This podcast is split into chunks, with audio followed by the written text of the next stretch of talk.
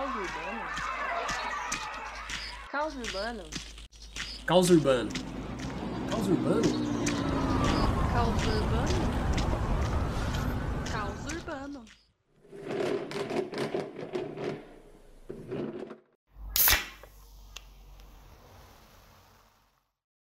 É. Caos urbano.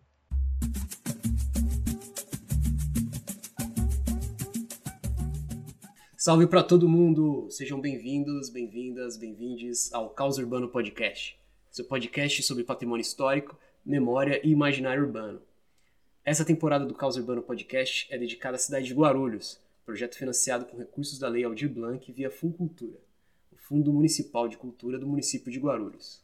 E aí, ouvintes, vocês conhecem a banda Utopia, a banda mundialmente conhecida do Parque Secap? Ah, aposto que muitos nunca ouviram falar, mas com certeza conhecem Mamonas Assassinas, que foi o nome que os integrantes do Utopia deram para o novo projeto. O grupo foi formado no Parque Secap e estourou em 95 quando vendeu mais de um milhão de discos em apenas nove meses, mas teve um fim trágico com um acidente aéreo há quase 25 anos. Mas por que falar de Mamonas Assassinas aqui no Caos Urbano? Com certeza não é só porque tem uma praça no Secap com o nome da banda, né? Ah, não mesmo. O rock é um dos gêneros musicais mais identificados com a vida urbana. Foi uma das invenções dos negros dos Estados Unidos e se espalhou pelo mundo todo. Em Guarulhos tem uma presença considerável desde os anos 60, ainda que sua história tenha sido pouco falada e sua relação com questões sociais raramente é um assunto debatido. No episódio de hoje, a gente vai falar sobre a relação do rock com a cidade, com o frontman de uma das bandas independentes mais ativas de Guarulhos das últimas décadas, que se empenhou em resgatar a história da galera do rock da nossa aldeia urbana. E aí, Will, você sabe que dia é hoje? Não, qual? Hoje é dia de rock, bebê. hoje a gente tem um convidado aqui de peso. É o Will, meu amigo William. Como que você se apresenta? É o Will Carbônica agora? Will Carbônica. Will Carbônica. Will, a gente trouxe você aqui para falar da história, né? Da su... A gente ia falar assim, ser pretencioso e falar da história do rock em Guarulhos. É, e aí é isso, né? Porque depois eu pensei, não, vai ser a história do Will, né? A história do rock para o Will. Mas o Will fez uma história do rock em Guarulhos, então não é pretencioso, é um pouco de falar de uma história do rock em Guarulhos com o Will Carbônica. Então, mas antes de mais nada, né, da gente cumprir essa tarefa aí épica, eu te queria que você se apresentasse, dissesse aí quem é você, o que você já fez, o que você faz e o que você pretende fazer nessa sua vida de roqueiro e de pessoa física e jurídica. salve, salve! Boa noite, boa tarde e bom dia para quem está do outro lado aí ouvindo a gente. Cara, eu, Will Carbônica, eu tô na música há 20 anos já. Antes disso eu, eu, né, eu desenhava e tal. Depois eu caí pra música. Comecei com as. Como várias, vários artistas do rock começam, não? Banda cover e tal.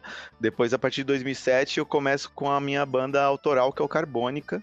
E aí, é, assim quando o Carbônica surge, eu já tô ligado que para fazer música autoral é muita ralação, saca? Já, né, já tinha passado por associações culturais do rock de Guarulhos aqui, que tinha lá para os idos de 2005. Hoje tem uma atual, que é a Associação Cultural Rock Guarulhos. Enfim, aí lá em 2007, quando eu começo com Carbônica, eu falo, olha, para a gente fazer alguma coisa acontecer para nossa música, a gente tem que fazer coletivamente com outros artistas para a gente brigar por espaço. E aí a gente monta um coletivo de banda chamado Projeto Clã. E aí eu tô nessa empreitada desde então. Eu sou vocalista, guitarrista, compositor, e aí por conta do, do clã acabo me conhecendo como produtor musical, produtor cultural. A gente monta um selo musical que é a Clã Discos e eu acabo produzindo outros artistas e lançando. A gente distribui também é, discos de outros artistas, além de produzir. E aí essa caminhada aí é muito de. Eu só queria tocar guitarra e ter uma banda, mas acabou que para fazer apenas isso, a gente tem que fazer muito mais no backstage, né, cara? E aí a gente descobriu para fazer acontecer o nosso trabalho autoral na, na cidade de Guarulhos, a gente ia ter que fazer na unha abrir esse espaço, que não ia ser fácil não, e realmente não foi e ainda não é. Apesar da gente, com o tempo, já ter um reconhecimento, né? Da galera que conhece o nosso trabalho, o nosso trampo e ver gente que tem admiração e, e conhece o trabalho como a parte de produção responsável, né? Então a gente tem um, um certo reconhecimento. Fico muito grato a todos mas ainda assim não é fácil fazer cultura em Guarulhos. É, então, é bem interessante tudo. Acho que a gente vai acabar aprofundando em várias coisas que você falou, né? Você se apresentou, você deu um panorama assim de vários caminhos que a gente vai acabar entrando aqui nesse episódio. A gente quer te ouvir mais a respeito. Bora. Mas é, fiquei pensando nisso, né? Nessa dificuldade de se fazer cultura, né? E no caso do rock, é, você mencionou uma associação cultural do rock, né? Queria que você falasse um pouco dessa experiência, né? E de como que como que é isso, né? Como surge uma associação cultural do rock, né? Isso é uma isso não é um padrão, né, pro, pro país, né? É curioso. É, eu quando eu comecei, né? Eu já falei que eu comecei com banda lá para os anos 2000, então eu não tinha acesso à internet 2000, 2001 e tal. Então, a minha, minha tática para ver onde ia rolar show, eu sempre queria ver ao vivo, né? Não só os é, que eram produzidos por grandes rádios, como 89 e Rádio Mix. Eu queria ver as bandas como as bandas que eram semelhantes à, minha, né? Pessoal independente tocando. Então, o que, que eu fazia? Eu saía de casa, pegava um busão, ia até o centro, e aí eu via os lambes colados nos postes. E aí, a partir daí, eu ia para onde estava rolando o show. E partindo daí, eu via que. que... Então, eu ia ver esses lambes para saber onde estava rolando shows. E aí, um desses shows era organizado por uma associação cultural do rock de Guarulhos, lá para os idos de 2005. E aí, eu fui nesse show. É, eu, eu, eu tava com a banda Núcleo Base, a minha primeira banda, e aí eu vi alguns shows é, dessa associação na cervejaria W, que ficava ali próximo do, do Shopping Poli, que é ali perto da Dom Pedro, né? Perto do calçadão da Dom Pedro. E aí eu vi que eram várias bandas que faziam a parada coletivamente. E aí eu me identifiquei muito, porque eu falei, bom, as coisas sozinho tá sendo difícil, então se juntar com outras bandas que estão com o mesmo intuito, vai ser muito mais fácil de, de trilhar um caminho e abrir mesmo que seja a facão nessa mata aí de que é fazer cultura na cidade de Guarulhos, não só o rock, mas fazer cultura em geral em Guarulhos é bem um caminho árduo. E aí assim eu, eu conheço essa primeira associação, que ela acabou lá para os idos de 2006, 2005, não sei ao certo muito bem. E aí em 2007, com a minha banda, junto com mais quatro bandas, a gente forma um coletivo de bandas, que é o Projeto Clã. E atualmente tem uma outra associação cultural, é a Associação Cultural Rock Guarulhos, que é uma associação muito massa. Eles são muito, muito bem organizados. Organizam o rock em concerto, organizam o Carna Rock. Eles são, são muito bem articulados e organizados. Vale, vale a pena conferir. É interessante falar em rock em Guarulhos, porque geralmente, para quem não é da cidade, não, não conhece muito o rolê independente, associa Guarulhos, ou melhor, o rock em Guarulhos com uma única banda, famosa nos, nos anos 90, né? Que é o Mamonas Assassinas, né? Mas é, será que haveria só Mamonas Assassinas no rock, no, é, de rock em Guarulhos, né? Qual seria esse histórico desse movimento que nasce na contracultura no, nos anos 60, né? E tem um importante papel aí na, no movimento cultural e aqui no Brasil também. Sim, vai, vai muito, muito além. Uma das nossas primeiras ações com o coletivo foi criar uma coletânea, lá em 2008. E aí em 2011, 2010, 2011, a gente resolve fazer uma nova coletânea. E essa coletânea de 2011 saiu junto com uma revista que conta a história do rock em Guarulhos. Então, eu, junto com mais dois jornalistas do coletivo, a Camila Macedo e o Juan Delas, a gente foi entrevistar artistas do rock da cidade para contar a história desses artistas, né? Mas voltando um pouquinho, como, como começou essa ideia? Que a gente tinha um, um fanzine, um zine, que era o Clanzine, que a gente tinha uma coluna chamada Das Antigas. E nessa coluna eu contava a história de algum artista das antigas da, da, da cidade.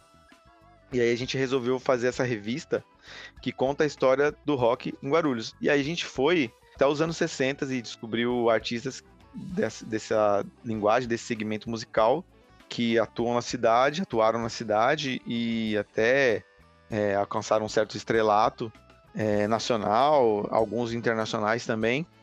Então a gente acabou falando com muita gente, conhecendo muitos artistas, produtores, é, gente que acabou é, sendo empresário, não, e assim, dos anos 60, dos anos 70, dos anos 80, a gente veio encontrando e falando com pessoas de, de, de- da cidade que acabam que hoje estão em vários lugares espalhados pelo mundo até, e que começaram com rock aqui em Guarulhos.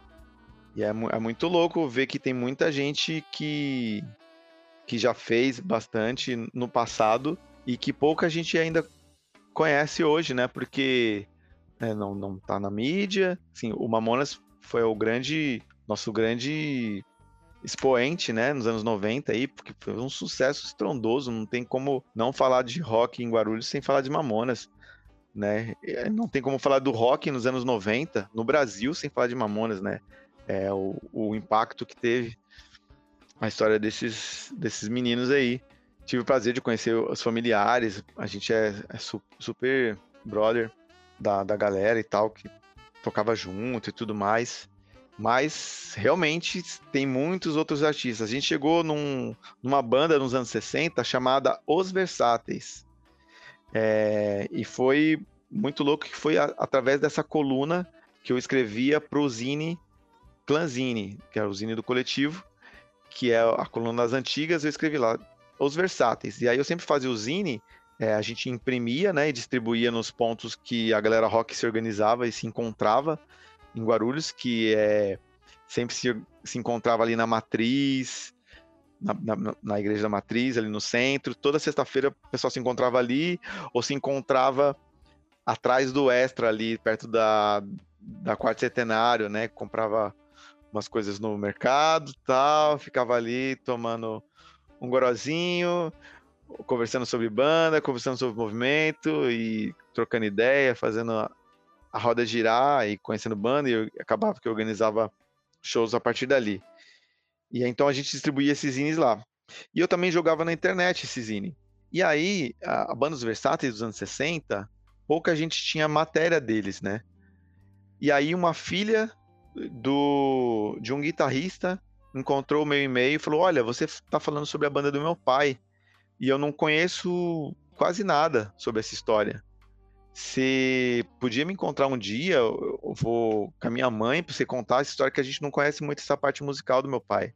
E eu falei: "Claro, né? Porque assim, eu já estava pesquisando, eu, eu e o Juan, a gente estava pesquisando bastante sobre essa banda.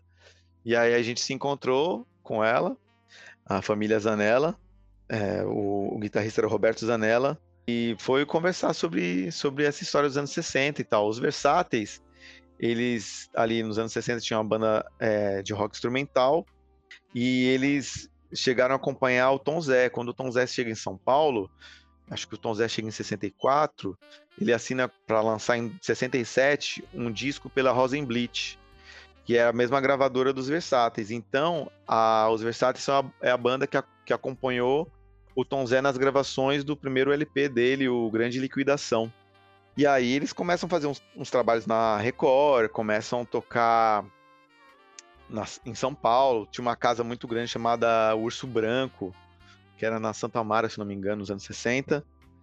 E aí eles começam a circular com essa galera aí do, do, do naipe de, do mestre Tom Zé, sabe? E aí eles começam a fazer muitas coisas. O, o trompetista, o Ronaldo Lark, ele é. Ele chegou a fazer. É, participar de concursos internacionais. Ele era um cara muito. Muito literalmente versátil. E, e era. A galera falava que ele era genial por conta dos arranjos. Ele fazia trompete e com a outra mão ele fazia é, piano, sabe? Então, o... dizem que o primeiro arranjo do Jô Soares 11 e foi ele que fez. E aí nos anos 60, o que, que acontece? Nessa época, muita coisa se perdeu, né? Teve vários incêndios na, na TV Tupi, na TV Record, então coisa de vídeo então já se perdeu. Não tínhamos revistas especializadas, então muita coisa acabou se perdendo. Tem muita questão de ficha técnica de, de discos que, que não levavam o nome de todos os artistas que participavam. É, muita gente falou que o Ronaldo é, participou de gravações com a Rita Lee, e enfim, com muitos outros artistas, e a gente não tem a, a, prova cabal disso, sabe? Um registro. Falei com o João Nelson também, que é dos Versáteis, que ele tocava, ele trabalhava num estúdio, ele ia para um estúdio ali na região da, da do Aurora, ali no centro, né? Que era, como é que ah, o cinema fala ali? Região do Boca do Lixo ali, que tinha vários estúdios de gravação, e falou que o trabalho dele era mais ou menos o seguinte: ele passava na, na porta dos estúdios e aí falava, tava lá uma plaquinha lá, precisa-se de guitarrista, das quatro às seis. E você não sabia quem o artista ia gravar, sabe? Então você sabia que você ia gravar uma guitarra naquele horário. Ah, precisa de baixista das seis às oito. E aí você falava com outro baixista, ó, oh, tá precisando de um baixista ali e tal, e aí apaga por hora, e acabava que você gravava música de vários artistas e você não sabia nem exatamente o que era, você ia pela partitura ali gravava. Então acaba que esses músicos dos anos 60 participaram de vários discos que às vezes nem tem um, na ficha técnica ou, nem, nem tanto conhecimento. Então acaba se perdendo e acabou se perdendo muito sobre a história dos versáteis. Mas é, eles lançaram é, cinco LPs e chegaram a, a tocar na Record, enfim. Tudo isso que eu falei aí na história da, da cidade, a gente acaba que nem, nem sabe dele, sabe? É, é muito triste que o patrimônio imaterial seja, seja não seja lembrado, né? Porque o, a, a, o patrimônio cultural, né, o patrimônio histórico, já é sempre ameaçado, mesmo quando a gente tem uma construção como a Igreja Nossa Senhora dos Homens Pretos, que ficava ali na, no centro de, de Guarulhos, que simplesmente arrancaram, só sobrou o, a demarcação de onde era e mudaram para outro lugar. Isso de um, de um, de um um patrimônio físico, né? Histórico físico. Imagine o imaterial, né? O que, o que, que não é feito. Seria massa a gente falar os nomes dele, deles, né? Os versáteis eram Pedro Roger na guitarra, solo, Valdemar Grignon na bateria, Gilson no baixo, aí o João Nelson na guitarra base, Roberto Zanella na guitarra solo, aí tinha o Ronaldo Noronha no trompete, o Ronaldo Noronha, depois ele mudou para o nome artístico de Ronaldo Lark. Ronaldo Noronha é da família da, da FIG, né? Do pessoal da FIG, são os Noronhas. E logo depois se juntou ao grupo o Hélio Fujita, piano e acordeon. Eram essas pessoas. Esses, esses eram artistas por trás da banda Os Versáteis.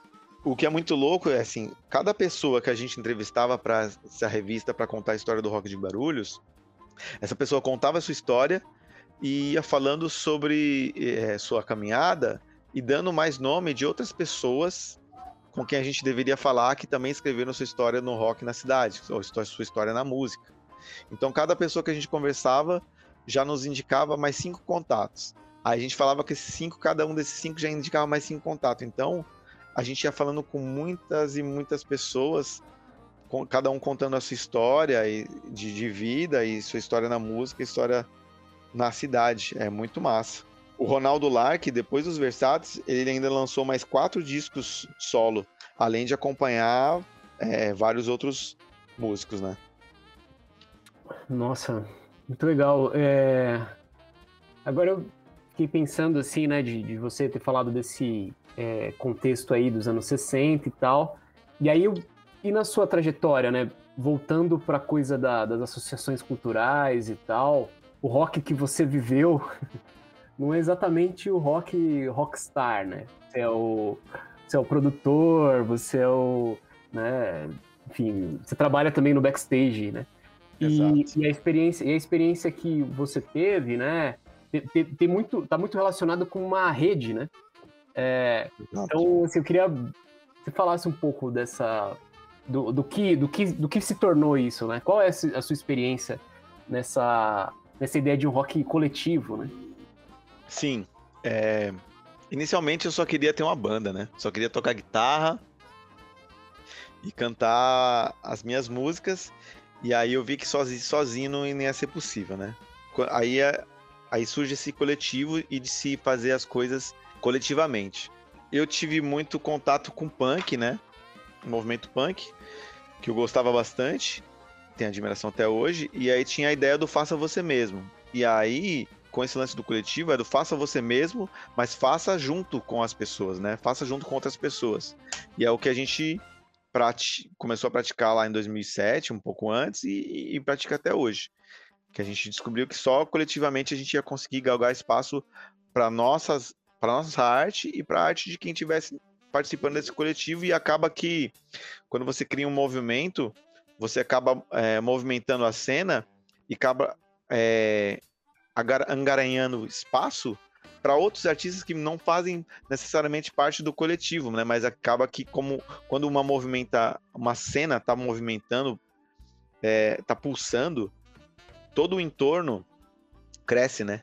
Porque se tem uma cena, se tem várias bandas querendo tocar, tem um público querendo assistir, alguém vai montar um bar para que esse, essa, esse artista se apresente e esse público vá lá ver. E aí, se tem um, um bar funcionando, outras bandas vão falar: olha, existe um lugar que a gente pode se apresentar, eu vou, eu vou poder ir nesse bar. E aí acaba que vai estimula né, a cena movimentando, estimula a cena, mas acaba que alguém tem que ter sempre o, as primeiras pessoas que vão dando em murro em ponta de faca. É claro que pelo caminho muitos vão acabam é, é, cansando, né? Porque é um trabalho árduo. E muita coisa a gente conseguiu com o coletivo e sobre e nessa ideia de, de um rock coletivo, coletivizar ideias e compartilhar os aprendizados um com, com o outro, né? Um artista compartilhar o que aprendeu com o outro, o que fazer ou o que não fazer. A gente algo que foi muito inflamável para essa história foi a gente entregar material, porque assim, a gente ia primeiro nos bares. Os bares só podia tocar cover só rock cover. A gente tocava música autoral, então o bar não era para nós. A gente pensou, bom, nós somos uma vertente cultural, vamos procurar a prefeitura, um espaço do teatro, para que a gente se apresentar no teatro. E aí a gente chegou até a prefeitura, entregou material, um projeto de fazer um show no teatro. E aí falaram pra gente que o, o, o teatro não era espaço para o rock e que a gente nunca ia se apresentar ali. Foi assim que a Damastor chegou no centro e a gente via aquele espaço, pô, fazemos, é, fizemos parte dessa luta, dessa conquista, né? Estamos aí nessa, nessa labuta e agora temos um, um, grande teatro aqui no centro, esse espaço é para nós. Aí falaram, ah, ah, rock aqui não, meu amigo, não vai rolar. E aí isso foi um baita de um combustível que a gente falou, por que não? Por que, por que será que não estão deixando a gente? Ah, será que é a nossa música? Será que é o que a gente, como a gente está se portando? Será que eles não botaram fé na gente? Qual é que é, né? E aí a gente foi atrás de cada vez mais fazer melhor o que a gente fazia, né? E foi cada vez mais se profissionalizando como, como no lado de produção artística. E aí a gente foi organizando os nossos festivais. Aí a gente, tomando esse não, a gente criou o festival Rock no Posto né? Que, quem é do, do Tabuão e na primeira dos 2008 até 2010 vai lembrar de um festival que rolava ali na, no posto de gasolina na frente da, da Safelca, ali perto da Praça 8, né? Eu sou ali do Acácio, então eu sentia essa necessidade de não ter, nunca ter um rolê de rock perto da minha, da minha vila, né? E aí eu descobri esse posto que tinha um bar do lado, o Bar do Brito, e aí nós, do coletivo, fomos lá e falou, Brito, você cederia energia elétrica para a gente montar um, uma banda aqui tocando e isso vai ser rentável para o seu bar? Olha só que grande ideia. Ele falou, claro, cedo, uh, cedo energia para vocês. Só que tem um posto de gasolina funcionando aí. Ele funciona até, acho que era até as 10. Vocês só vão poder tocar depois disso. A gente falou, tudo bem. Então a gente levava todo o equipamento até lá, esperava o posto fechar e a gente montava e colocava as bandas para tocar. E a gente começou a colocar isso na internet, YouTube, divulgar, e aí muitas bandas procuravam, queriam tocar lá. e muita gente ia lá para prestigiar os artistas. E aí é muito louco que bandas do Nordeste, bandas de outros lugares do Brasil mandavam mensagem pra gente, ó, a gente quer tocar no, nesse festival, Rock no Poço, a gente tá sabendo que é em Guarulhos e tal, já é perto do aeroporto, a gente vai para São Paulo, já é a primeira cidade que a gente já pode passar. Então a gente já sentia ali que olha a movimentação que a gente pode fazer com a cena e colocar Guarulhos no mapa cultural é, do país, sendo que é uma cidade que tem o aeroporto, a primeira porta de entrada para o nosso estado e para o nosso país, né? Também uma das portas. E, e, o artista chega e não tem onde se apresentar. Os caras já estão pro, nos procurando, porque os caras vão vir para São Paulo, e aí já tem um lugar para tocar com o Festival Posto. Só que era algo feito muito underground, digo, na unha, né? Sabe? Muito com. A gente pegava equipamento do, do próprio coletivo, né? É o lance de fazer em rede, ó. A banda X vai ficar é, cuidando da luz, a outra banda vai ficar cuidando do som, outra banda X vai, vai trazer equipamento, vai cuidar da banquinha que a gente vai vender o merchandise, e a outra banda vai se apresentar.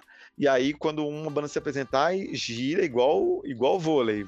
Cada um vai para outra função para que o show, o festival aconteça e a outra banda seja esteja ali sob os holofotes só com, a, com o intuito de se apresentar como artista. Então é, é essa ideia de do fazer coletivo. E, mas não era a vontade inicial, a vontade inicial era só tocar. Assim, é, é, acabou que eu e a, a, grande parte do coletivo se reconheceu como produtor e, e, e reconheceu uma forma de trabalhar com, com isso, com essas ações. Empurrado para isso, a gente, depois de um certo reconhecimento né, com as edições do festival Rock no Posto, aí sim no, nos deram uma autorização para a gente tocar num, num, teatro da cidade. Foi o Teatro Nelson Rodrigues. Eu falava, bom, vocês estão fazendo, organizando algumas coisas, já está saindo bastante na mídia, né? Tá saindo no jornal, então reconhecemos que vocês estão produzindo alguma coisa é, que, que deve ter uma seriedade aí. E aí nos cederam um espaço. E é claro, nos cederam apenas o espaço, a tomada e a data no teatro. Mas falaram assim: ó, a gente não tem equipamento, a gente não tem cachê, vai continuar aí no, no, no, de forma independente com as próprias custas do coletivo. E aí foi o que a gente fez. Aí a gente fez no Teatro Nelson Rodrigues, que era um teatro que assim não tinha muita muita produção realizada lá. Então as pessoas passavam pelo Lago dos Patos nem sabia que tinha um teatro ali, sabe? Então até desconfio que foi por isso que, que deram essa data pra gente. Ah, pessoa não, não, não, vamos, vamos, né? Ali tá tranquilo ainda, muita gente nem sabe que data existe, tem bastante data vaga, então vai ser tranquilo dar esse espaço pro pessoal do rock. A gente chegou muito assim, mas a gente falou, a gente vai fazer um, a produção lá e a gente vai fazer com que lote o teatro e vai fazer a melhor produção que a gente já fez. E aí, e é isso, a gente fez um, até um, o show da banda White Horse lá, um show meio apoteótico, porque a gente queria que, que tivesse um efeito de. que eles eram bem rock and roll clássico, assim, dos anos 70 tal, de, de motociclista e tudo mais. Então a gente vai fazer um efeito de moto e tal. A gente gravou um sampler com um som de, de, de motor de moto, colocou nas caixas do teatro para quando a banda fosse entrar a gente colocou um farol de moto no, no, no fundo do palco e ligou a máquina de fumaça. Então, soltamos um monte de fumaça, aquele barulho de moto, e, e aí ligava o farol para a banda entrar. E aí é engraçado porque depois saiu uma resenha de que de que a gente era roaceiro que entramos com uma moto no Teatro Nelson Rodrigues. E aí, aí, claro, a prefeitura, o pessoal da Secretaria de Cultura nos chamou até lá, falou: ó, a gente está falando que o teatro não é espaço para o rock, e aí a gente arruma uma data para vocês, e olha o que vocês fazem, vocês ficam andando dentro do teatro de moto, como pode um negócio desse?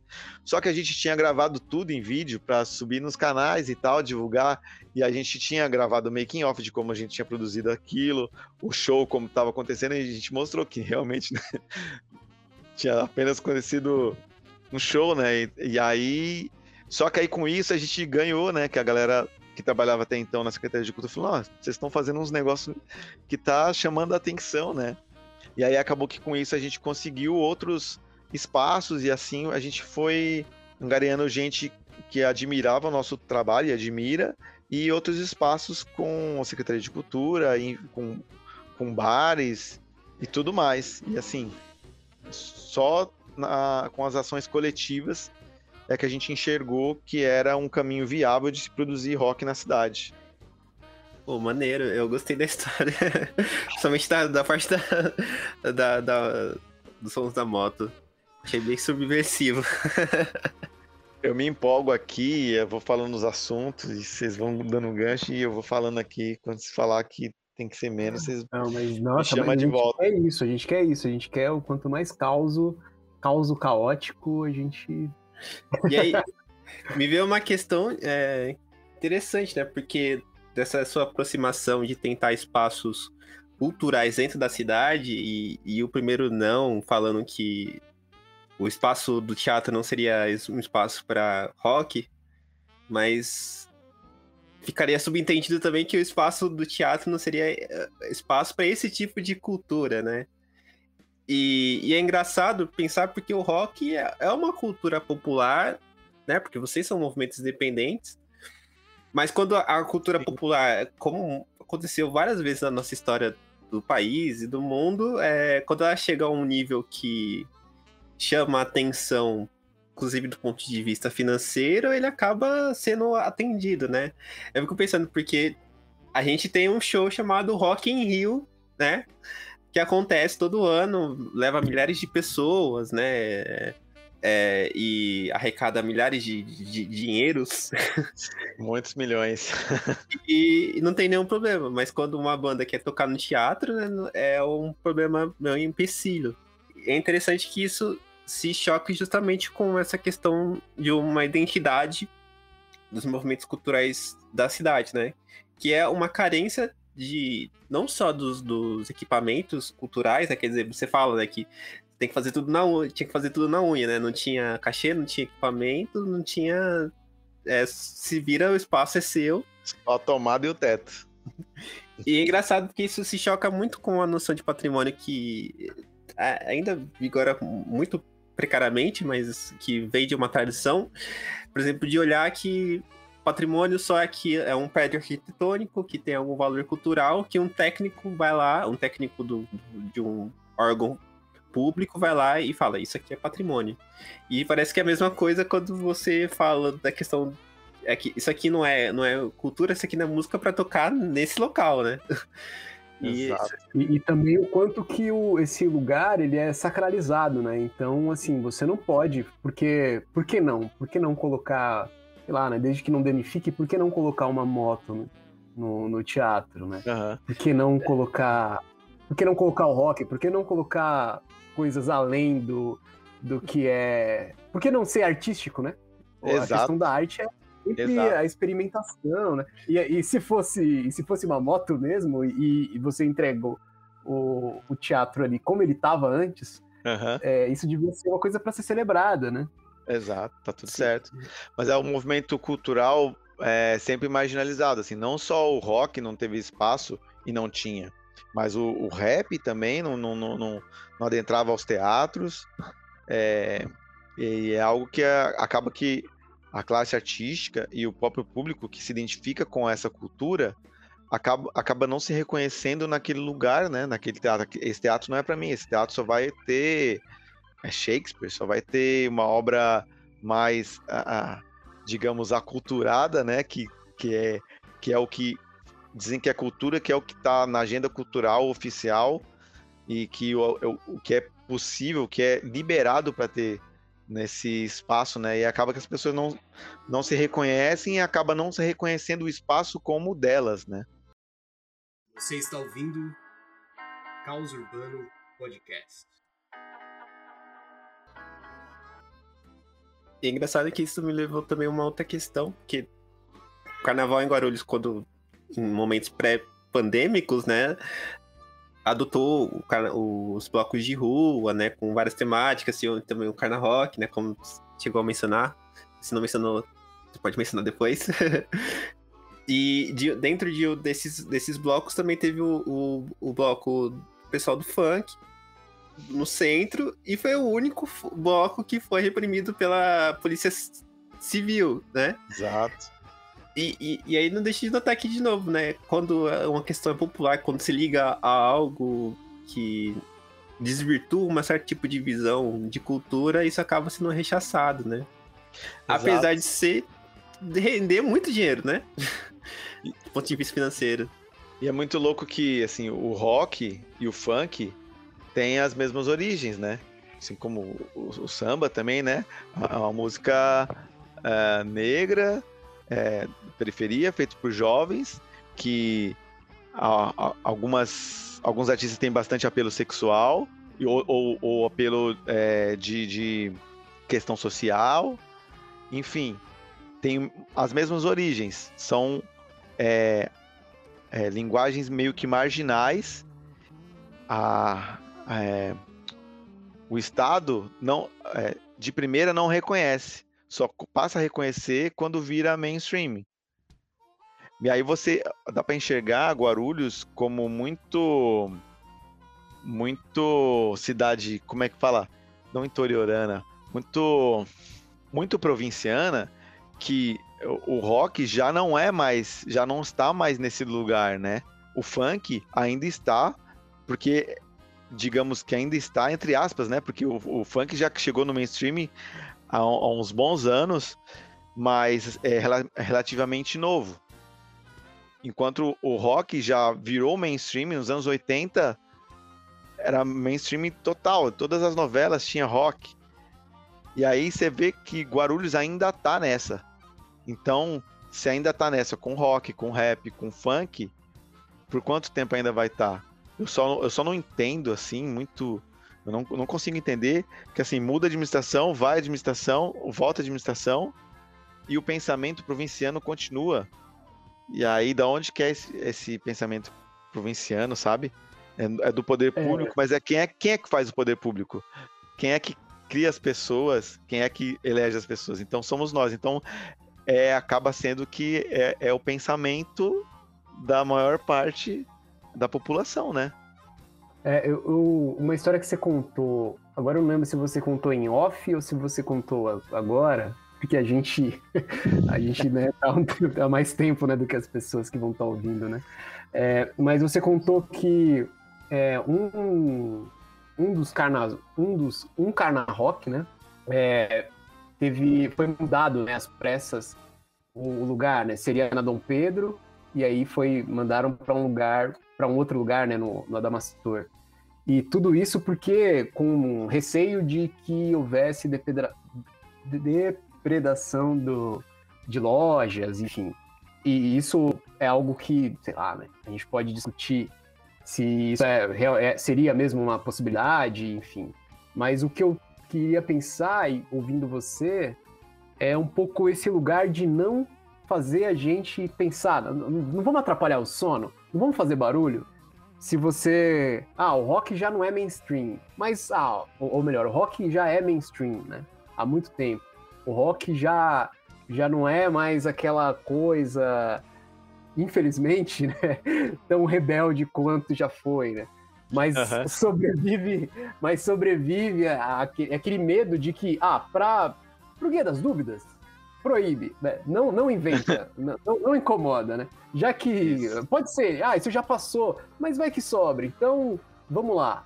Pra, pra não ter que pensar, a gente não vamos inventar, não vamos dar, não vamos dar corda. E o quanto que isso é isso não, não funciona pra eles, porque dá corda pra vocês fazerem, né? Essa é história que você tem contado. Independente de que eles derem ou não corda pra isso, vocês fizeram.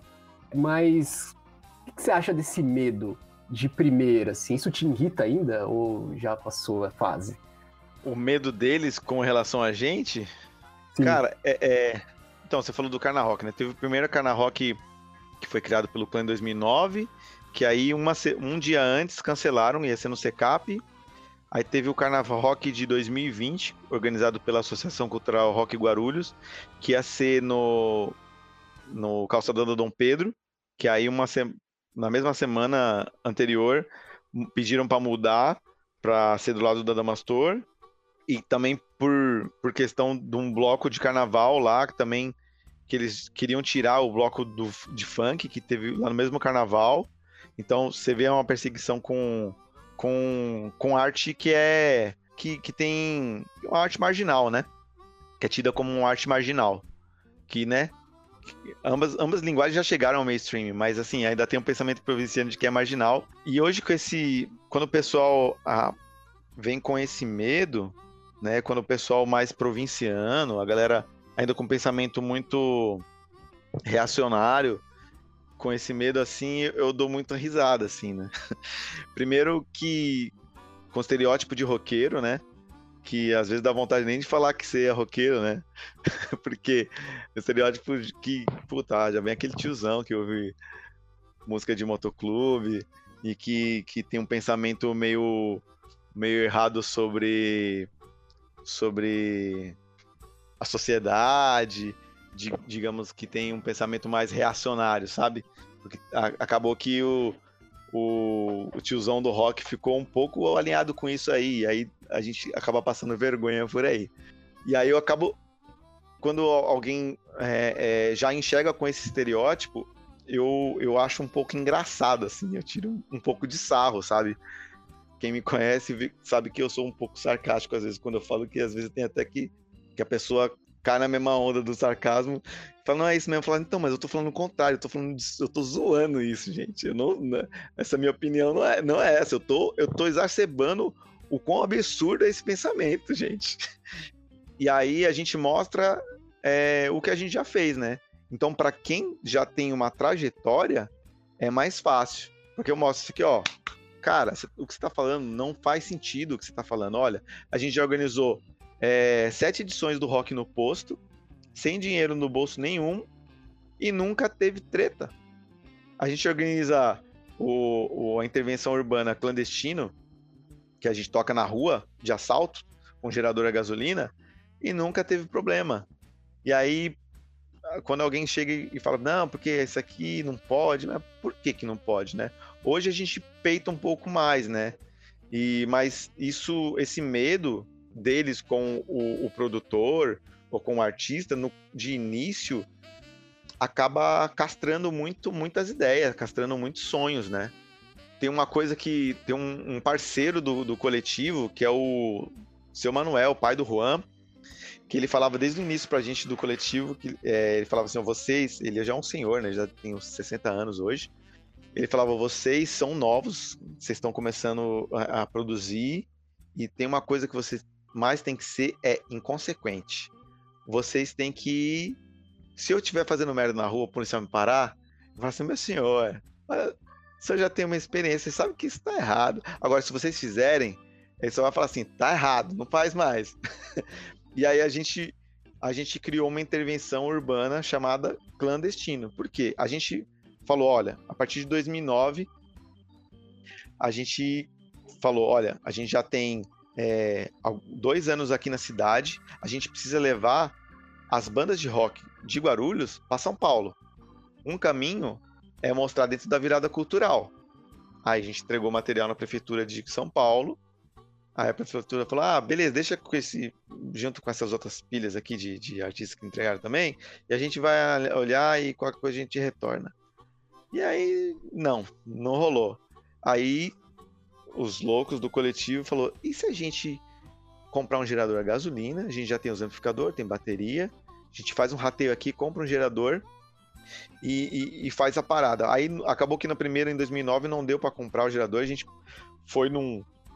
Usou a mesma artimanha que a gente fazia no Rock no Posto, foi durante a virada cultural, num bar, pediu a tomada, levou todo o equipamento e montou um palco do clã com as bandas de Guarulhos, tocando na Virada Cultural em 2009, é, na Virada Cultural de São Paulo. E aí o público ia tava indo pro palco do rock, e como na Virada Cultural tem atrações espalhadas pela cidade, e o pessoal tem atrações que são meio inesperadas, muita gente achava que nós éramos atrações é, oficiais da Virada Cultural e ficavam no palco ali esperando as bandas tocar.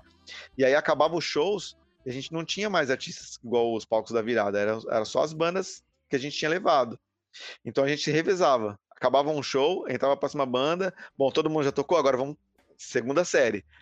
Vamos, vamos, vamos tocar de todas as bandas de novo, porque o público não, não arredava o pé. E a gente tava com um público que era circulante. A gente falou, vamos tocar, é oportunidade, né? Tem gente pra caramba aqui. Então a gente, às vezes, muitas vezes, a gente usa desse medo, dessa falta de conhecimento que, que tem por parte de outros, que podem dizer ou, ou não o que a gente deve ou o que a gente pode fazer dentro da cidade, a gente sempre vai subverter isso, cara, porque a gente nunca vai parar de fazer. O, o rock tem o lance de ser pedra rolando, né? E é igual água. Se tem uma pedra, a gente contorna a pedra e faz. Ah, não, não, não, não tem bar para tocar, porque o bar só toca cover. Então, tudo bem, a gente vai no, no teatro. Ah, o teatro não é nosso espaço, então a gente vai tocar na rua. Nessas intervenções que a gente criou, a intervenção urbana clandestino, é, muitas vezes é, em São Paulo era a época do, do Kassab, né? Então a polícia vinha e falava, nego, assina aqui a perturbação. E aí a gente, em Guarulhos também, a gente tocando na rua em Guarulhos. Ó, é, assina esse BO aqui, aí a gente até se revezava entre nós, né? Pra não ficar com a ficha suja muito de um nome de uma pessoa só. Ah, essa vez quem assina? Ah, essa vez assina o Juan. Ah, essa vez assina o Will. Essa vez assina o Vini.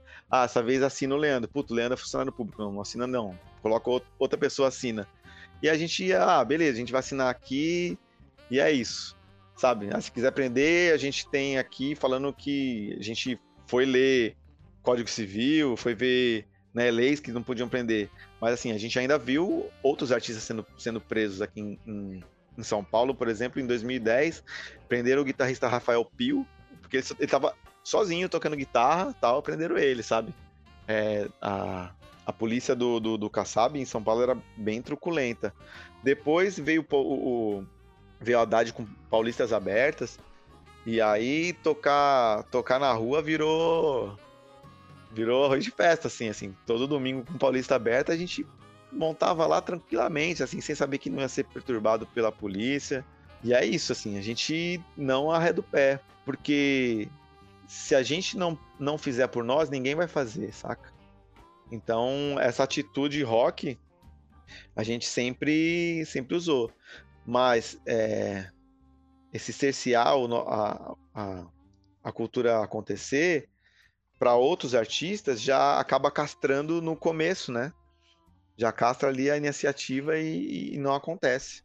Assim como outros artistas de Guarulhos pararam e não realizaram por falta de, de, de bares, por falta de incentivo de políticas culturais, políticas públicas para cultura. Enfim, dessas todas as bandas que a gente levantou os nomes na, na história dessa revista. Tem bandas dos anos 60, banda dos anos 60, 70, 80, a banda Opus dos anos 70 era tipo os Novos Baianos, eles tipo, moravam nove músicos numa, numa casa e eles só viviam de música, sabe? Tinha outro, outro guitarrista da Jovem Guarda, que aí ele tocando e tal, ele conheceu o Roberto Carlos, entrou pra banda do Roberto Carlos. E aí ele casou com a filha do Roberto Carlos. E, o, e a, a filha do Roberto Carlos já é falecida, mas ele integra a banda do Roberto Carlos até hoje. É um cara que começou em Guarulhos, sabe?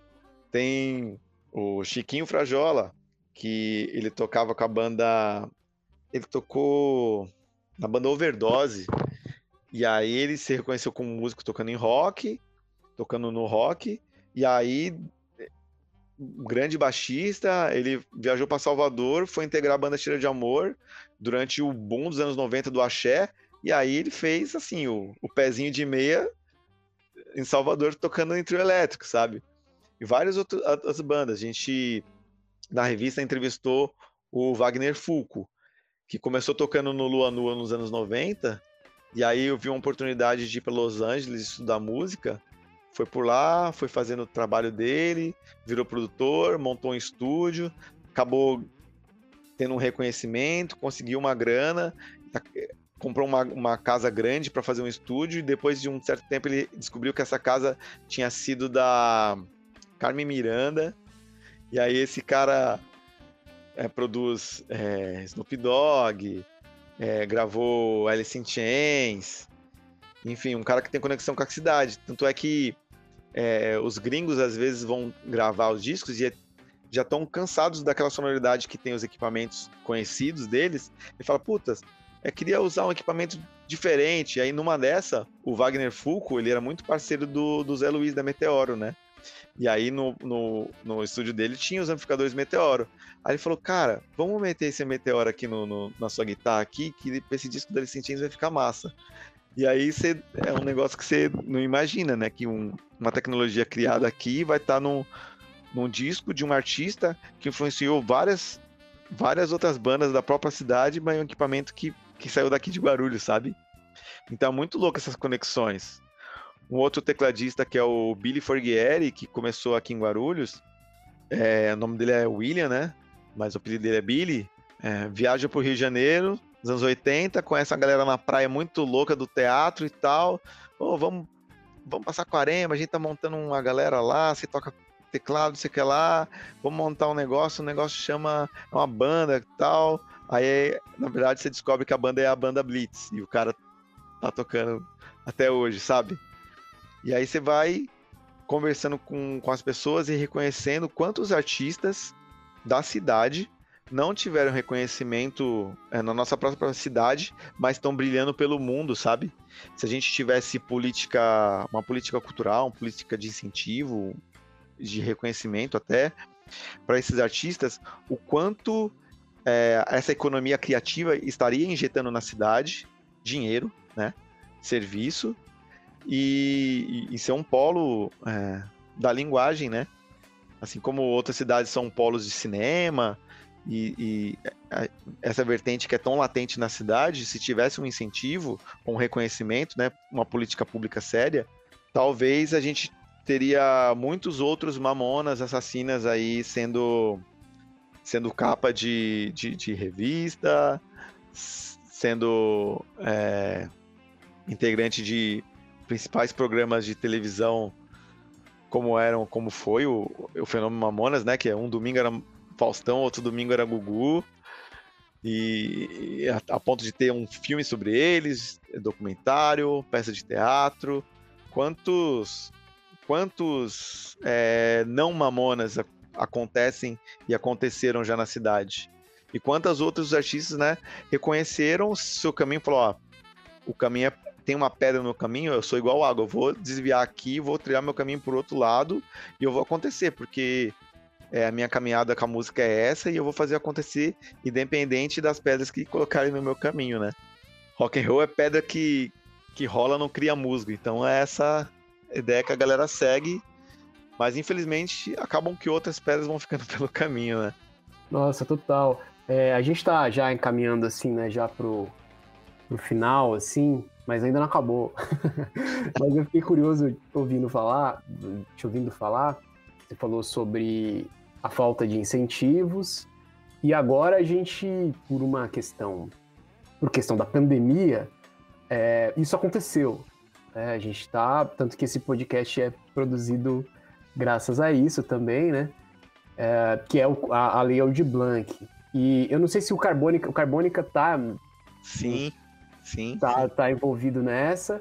E, e aí eu queria saber como que você vê tanto essa, tanto é essa coisa da, da Lei Aldir Blanc agora, e também é, sobre esses músicos que ficaram no caminho, né? Hoje, né? Hoje você acha que mais pessoas, mais pessoas do que antes ficam no caminho? Isso é uma proporção igual? E o quanto que é, a Lei Aldir Blanc entra nisso, né? Você acha que é, menos gente pode ficar, vai ficar no caminho com isso? Ou isso vai ser igual? Nossa, dei uma volta, falei vários issos. Deixa eu. Deixa eu emendar então já uma pergunta. Deixa eu cara. complementar e deixar mais difícil. Não, porque agora você falando do Mamonas me lembrou uma cena do, do show do Mamonas no Tomeuzão, que o Dinho, ele vai fazer um discurso motivacional falando que tudo é possível e tudo mais. É, mas isso fica à parte. Mas tem uma parte que ele vai falar que eles querem, eles gostavam de se identificar não com uma banda de São Paulo, mas com uma banda de Guarulhos. Tanto Exato. que eles fizeram um show no Tomeuzão, né? Eles podiam, sei lá, lotar o Pacaembu, lotar qualquer tipo, qualquer assim, espaço de show, porque ia lutar porque eram Mamonas Assassinas, mas eles fizeram show no Tomeuzão para a população de Guarulhos. E isso me veio à cabeça também, juntando com a pergunta do Renato, como essas leis de incentivo podem propiciar com que esses artistas, os artistas do rock, mas os artistas em geral, é, se ajudem a ficar como um artista de Guarulhos, com uma identidade que também tá. É, é, é, é feito também pelo essa, esse paradigma de não ter incentivo, né? É um paradigma de, de eu sou artista, mas porque eu sou artista, tô resistindo é, tudo apesar de. Apesar de alguma Nossa, coisa. Melhorou a pergunta. Essa passagem do Dinho, no, no, essa fala do Dinho no Tomeuzão, é muito, é muito louca, porque é uma questão que rolou lá nos anos 90. Antes deles serem Mamonas, eles tinham uma banda chamada Utopia. E aí, ele, o, o, eles, quanto, quando eram Utopia, chegaram no, no, no Tomeuzão e falaram: Olha, a gente tem uma banda, a gente quer tocar aqui. E aí, a, a organização falou: Que banda que é? Ah, uma Utopia. Falou, cara, Desculpa falar, vocês nunca vão tocar aqui, cara. Isso aqui é o, ginásio da cidade, Tomeuzão e tal. Vocês nunca vão tocar aqui. E aí, assim, quem tá começando, tem, tem alguns nãos que, puta, te, te, te deixa para baixo, né? E aí, claro, né, nesse dia o Dinho foi para baixo com essa, com essa ideia. Mas aí depois, né, os caras voltam no mainstreaming e aí vão fazer um show na cidade, fazem, assim, a gente vai fazer um show no Tomeuzão e vai ser o maior show que esse ginásio já viu. E a gente vai colocar uma banda da cidade para tocar. E aí eles ele até nesse, episódio eles arrumam um, um, uma treta com a produtora deles, porque eles queriam que uma banda da cidade abrisse. Mas aí a produtora, né, tem os contratos, assim, todas umas questões que burocráticas que você às vezes não pode fazer o que você quer, né? Aí ele falou assim: "Eu faço questão de ter uma banda da cidade que sempre tocou com a gente quando a gente era Utopia, e não, não conseguiam fazer as coisas como a gente também não conseguia, mas agora a gente consegue, agora a gente tem a moral. É uma questão de honra a gente colocar essa banda para tocar. E essa banda é a banda Chernobyl. O, o, o, baixista, enfim, a galera do Chernobyl tá aí até hoje.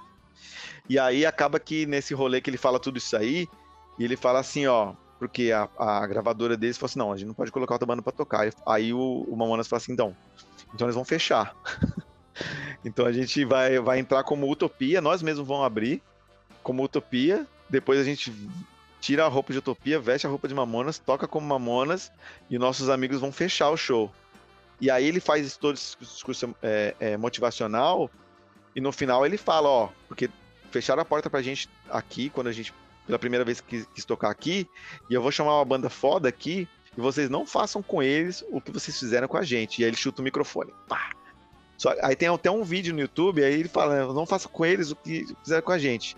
E aí depois ele fala, né, a banda Chernobyl. Só que aí não tem, não tem, não tem essa documentação, não tem o, o falando qual banda que é. Olha, olha como é que é o lance de é, o quão é importante é, ser registrado, né? A gente, quando a gente fazia o, o nosso fanzine, uma historiadora falou assim, a gente apenas escrevia e, e, e divulgava, né? Entregava pra galera. Falou: vocês precisam colocar a data, do, nem que seja o mês e o ano, porque isso é um, é um material histórico. A galera vai poder reconhecer a produção cultural do, do rock na cidade através desses zines, por exemplo, que estão falando o que está rolando na cidade, quais são os shows, quais são as bandas. Se você não coloca a data, isso fica num, perde um perde o valor, né? E aí a partir daí que a gente começa a colocar a data e números nos zines. E aí pegando o gancho com o que o Renato falou e tudo mais, de quantas bandas ficaram pelo caminho por, por falta de um incentivo, por falta de políticas públicas sérias. Falando sobre pessoas, sobre artistas que acabam que ficaram pelo caminho, né?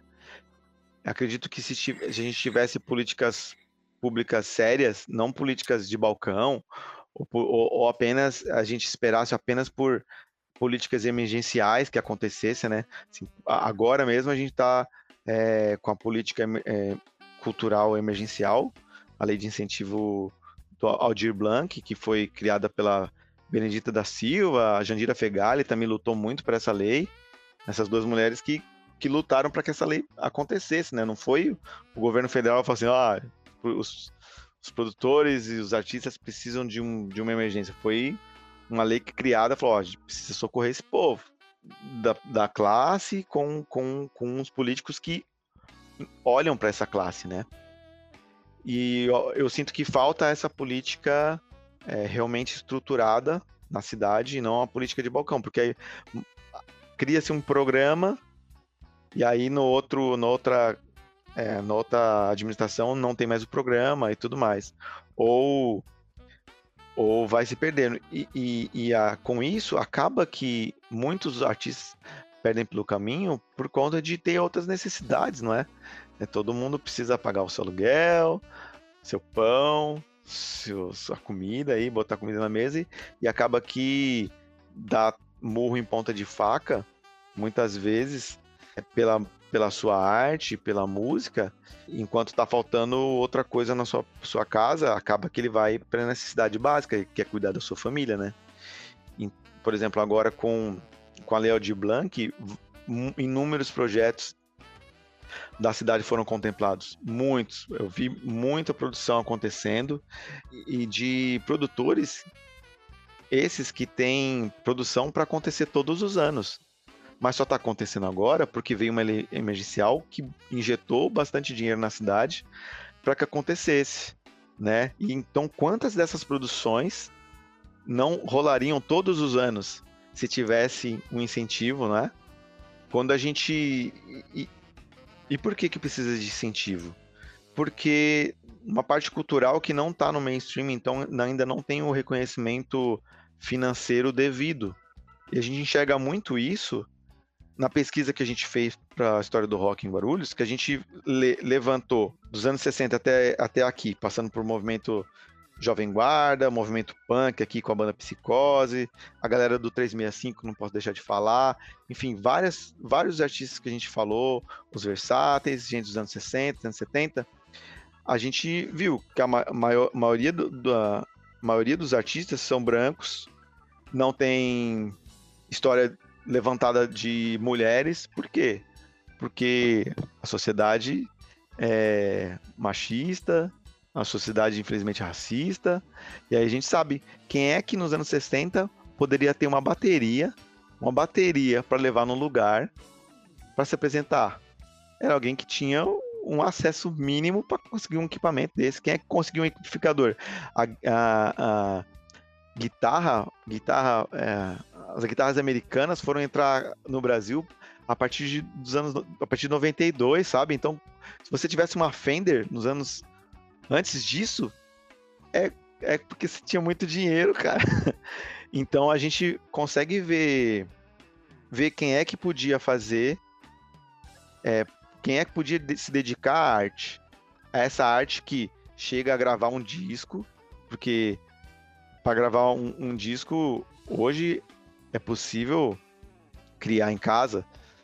Você só voz um MPC, você manda manda um, um trapzão maroto, você, eu gravo a guitarra di, di, direto ligado no notebook aqui, eu faço um som e lanço no Spotify, beleza.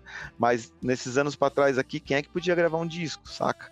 Ou quem tivesse na gravadora ou, ou sem chance. Então a gente consegue enxergar, é, você tinha que ter um pouco de recurso a mais para você fazer ou viver, ou, ou, também viver de sua arte, né? Se potencializar, se investir na sua arte. Então a gente precisa de, de, de políticas públicas, políticas culturais para cultura e para música, e por, por final acaba no rock, porque o rock também é uma forma de cultura, para que quem tem essa vertente artística seja possível que seja produzido esses trabalhos, né? E o trabalho, a função do Estado é, é, é apenas fomentar, não é criar. E não dizer o que pode ser criado ou o que não pode. E é, é da hora a gente dizer que, de certo modo, nas escolas, por exemplo, a gente acaba reproduzindo um certo tipo de comportamento, de disciplina metodológica que é para transformar em força de trabalho, né?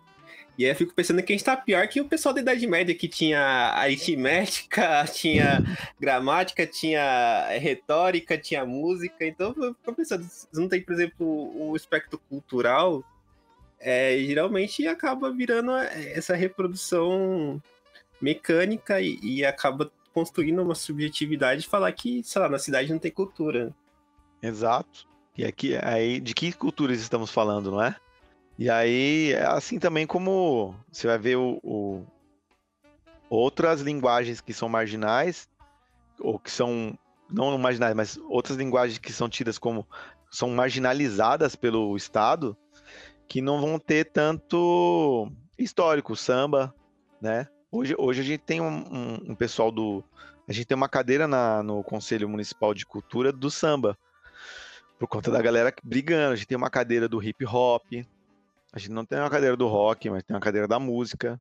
E pensando é, sobre política pública, pensando nessa necessidade, em 2010, que a gente reconheceu, olha, existem editais, existe uma lei na cidade que destina um, o dinheiro de um fundo para projetos culturais. A gente precisa disputar esse edital, a gente precisa entrar. E é aí que a gente cria a nossa segunda coletânea junto com essa revista. Foi através desse fundo. E aí, é, é, preciso dizer que isso, esse fundo é, é essa lei que foi criada é, é ótima que, que ela exista. Mas também é preciso é, dizer o quão era levada a sério ou não. Porque a gente escreveu lá em 2010, foi aprovado lá, lançou em 2011, e aí e é um, uma lei que está na lei que da onde que vem a grana, para onde que vai, como tem que ser gerida, o fundo que é gerenciado. Existe um conselho municipal do Fucultura para gerenciar isso daí. E aí, 2011, há um hiato. Aí, em 2013, a classe artística bate no poder público para que tenha um novo edital. E aí só sai em 2014 para as pessoas começarem a escrever. E aí nós mesmos escrevemos um projeto em 2014, fomos aprovados só em 2015. E aí só foram pagar em 2019. Ou seja, um fundo que é alimentado todo ano com mil, com milhares de, de reais ali, para onde que foi esse dinheiro? Sendo que esse fundo é destinado para cultura e não foi realizado produções culturais através do, do, do Funcultura. Aí a gente começa a, a buscar respostas e é nesse, nesse meio tempo aí que eu entro para tentar entender de dentro que eu me tornei conselheiro municipal de cultura. Eu fiquei dois anos lá ocupando a cadeira de música para tentar entender o que, o que, que acontecia. Falar, bom, se a gente tá aqui do lado de fora perguntando, eu quero, eu vou tentar buscar as respostas do lado de dentro e aí a gente vê que é, falta vontade, né? Que o di dinheiro tem reservado, cara. E aí acaba que quando não é direcionado certo, acaba que num, num, numa emergência, aí eles abrem uma brecha para poder tirar o dinheiro e aplicam em outro lugar e a gente já não perde o controle. É, e, e, não é nem aquele fantasma da corrupção, assim, né? Clássica, ou talvez não é só, né? Mas esse fantasma, assim, quando você entra no poder público e começa a olhar o que está rolando, é mais um pouco desse lugar da vontade e da organização, né? E da Exato. De, de, como que se entende algo como direito, né? Pô, isso é um direito tão essencial quanto é, educação, quanto saúde e educação e saúde também não é tão levado a sério quanto deveria, né? Então, Exato. Então, e isso dá mais volta do que a cultura, né? E imagina o que o resultado é isso, né? É você demorar quase quatro anos para conseguir né, um, um, um, projeto aprovado e você ser pago, né? Você pagar. Exato. E foi esse projeto foi o Música na Rua. Era um, um, é um festival que a gente ocupava as praças da cidade, levando bandas e levando também uma oficina, que a gente enxergou a um ponto que você falou agora, né? O que, que falta para a galera ocupar esses espaços, né? Será que essa lei emergencial vai salvar alguém? Quanto esses produtores sabem escrever um projeto, estão acostumados, ou sabem o que, que tem que ser preenchido, sabe toda a burocracia? Pensando nisso, com música na rua, a gente levou para quatro praças da cidade, né? Era um festival itinerante, cada, cada mês a gente ia numa praça. Então a gente começou ali pelo centro de Guarulhos, aí rolava as bandas e rolava uma, uma oficina de produção artística. ó, como que se faz um release, como que se é, faz uma assessoria de imprensa para os artistas, como se escreve eh, o material, como se produz. Então a gente fez esse projeto que era música e uma oficina para ensinar a parte artística. E não tanto ensinar, né, mas digo compartilhar um pouco da experiência que a gente tem ao longo desses poucos anos aí de, de experiência no rock, na cultura. Nós do, do coletivo Projeto Clã, a gente acredita que a gente tem que compartilhar e quanto mais produtores realizarem coisas, mai maior a, a, cena fica. Todo mundo só tende a ganhar com isso, né? A cultura da cidade. A gente sempre. Todo lugar que a gente toca, seja na turnê que a gente fez pelo Nordeste, que a gente foi tocar em Santa Cruz, lá no interior do Rio Grande do Norte. A gente fala, nós somos o, Guar o Carbônica de Guarulhos, saca? E às vezes a gente foi to vai tocar em outros lugares, a gente tocou num festival em Juiz de Fora, uma vez, e aí, né, muito obrigado, nós somos o Carbônica de Guarulhos. Aí depois uma galera na plateia que tinha tocado é, antes falou, pô, minha banda também é de Guarulhos, cara. A gente nunca se trombou num shows lá, porque né, a galera não produz tanta coisa e tal, né? Isso há muitos anos. Enfim, é, a gente sempre leva, leva essa bandeira, né? E até enxerga uma, uma identidade nas criações de quem é de Guarulhos, assim. A gente vê, vê conexões com, com, com cinema, conexões com teatro. É suspeito falar para falar pelo Carbônica, porque a gente tem esse pensamento coletivo, né? De coletivizar. Então a gente está muito ligado com outras linguagens. Tanto é que o nosso projeto do pela Aldir Blanc, que, que a gente foi aprovado, a gente vai lançar um disco. É, tem um disco, um, um programa para a gente apresentar artistas de outras linguagens para o nosso público. Então a gente vai entrevistar no nosso YouTube um artista do cinema, um artista do teatro, um artista das artes plásticas, um também da música. É um Carbônica Apresenta, vai ser um programa de entrevista com esse artista para esse artista se apresentar. A gente vai também ter um podcast, que é o Carbonicast, que a gente vai mostrar o trabalho de outro artista da música para apresentar para o nosso público, a galera que já segue a gente, para eles conhecerem também esse artista musical. E vai ter uma oficina também pelo YouTube, que chama Ideia Carbônica, que a gente vai conversar sobre uma ideia que, que seja agregar, né? Vamos compartilhar uma ideia que eu conheço. Ah, compartilhar como que faz a produção de um vídeo. Como que se faz um lançamento musical? Como é que se sobe no Spotify? Como é que é direito autoral? Então a gente vai compartilhar uma ideia, porque por conta disso que eu estava falando, a gente acredita que, que a gente deve compartilhar o que a gente aprendeu para que a cena cresça cada vez mais. E no nosso disco, no nosso disco é, tem um single que vai ser lançado um clipe para um ilustrador da cidade, que é o Leandro Franco, da Asteroides Trio. Ele já fez clipe para um monte de gente, para o João Gordo, Supla, Autoramas, uma galera da gringa.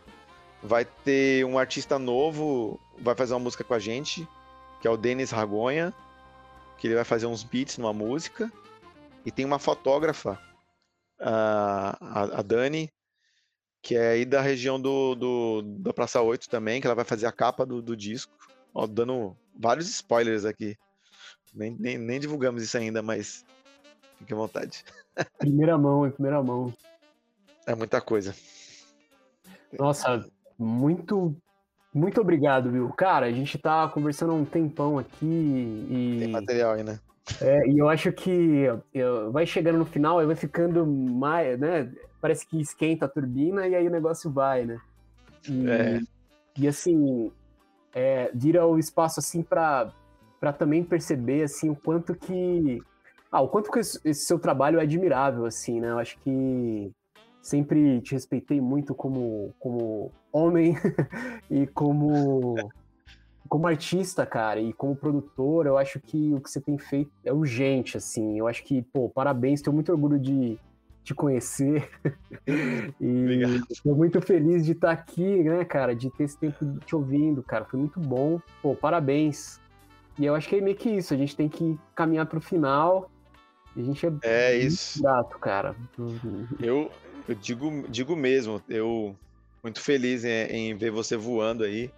O Will tô conhecendo agora, mas é, ver o quanto o quanto você tá fazendo assim, eu, eu, eu, fico cheio de orgulho, cara. Cheio de orgulho mesmo, assim, ó. Como diria o Erasmo, coração bate. Mata de orgulho. É é uma pena que dá pra dar uns abraços e tomar umas cachaças junto, mas. mas assim, possível faremos. E eu tava só tomando cuidado, assim, assim, né? Contar é que esse gancho que, vocês, que o Will falou de é, Guarulhos, né?